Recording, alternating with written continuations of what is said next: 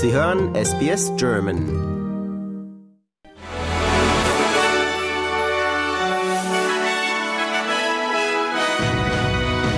Sie hören den SBS German Newsflash an diesem Freitag, den 28. Juli.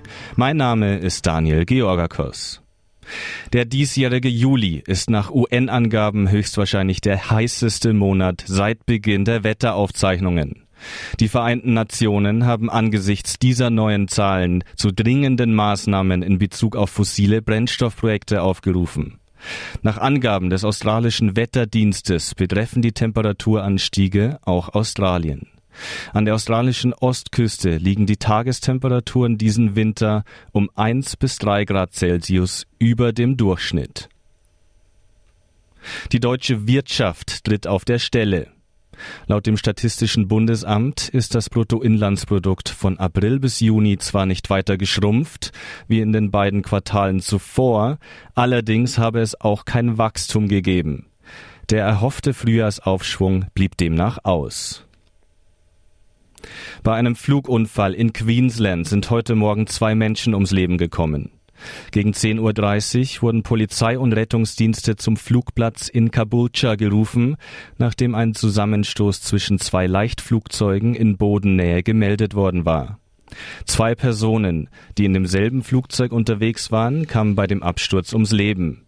Das andere Flugzeug hatte nur einen Piloten an Bord.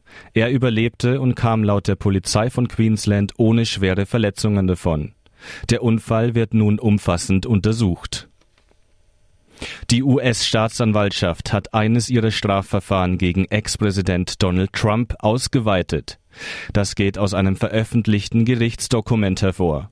Dabei geht es um die Vorwürfe, dass Trump hunderte geheime Regierungsdokumente in seinem Anwesen in Florida aufbewahrt haben soll.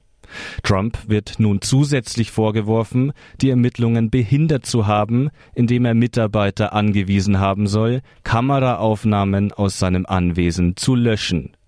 Der Prozess soll im kommenden Mai beginnen. Bei einer Verurteilung droht Trump eine lange Haftstrafe.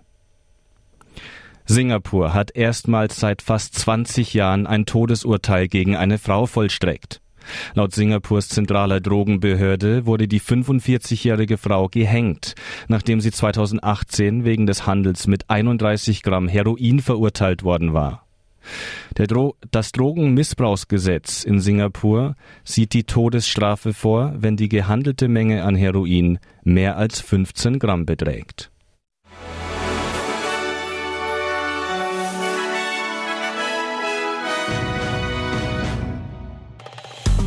Liken, teilen und kommentieren Sie unsere Inhalte bei facebook.com/sbsgerman.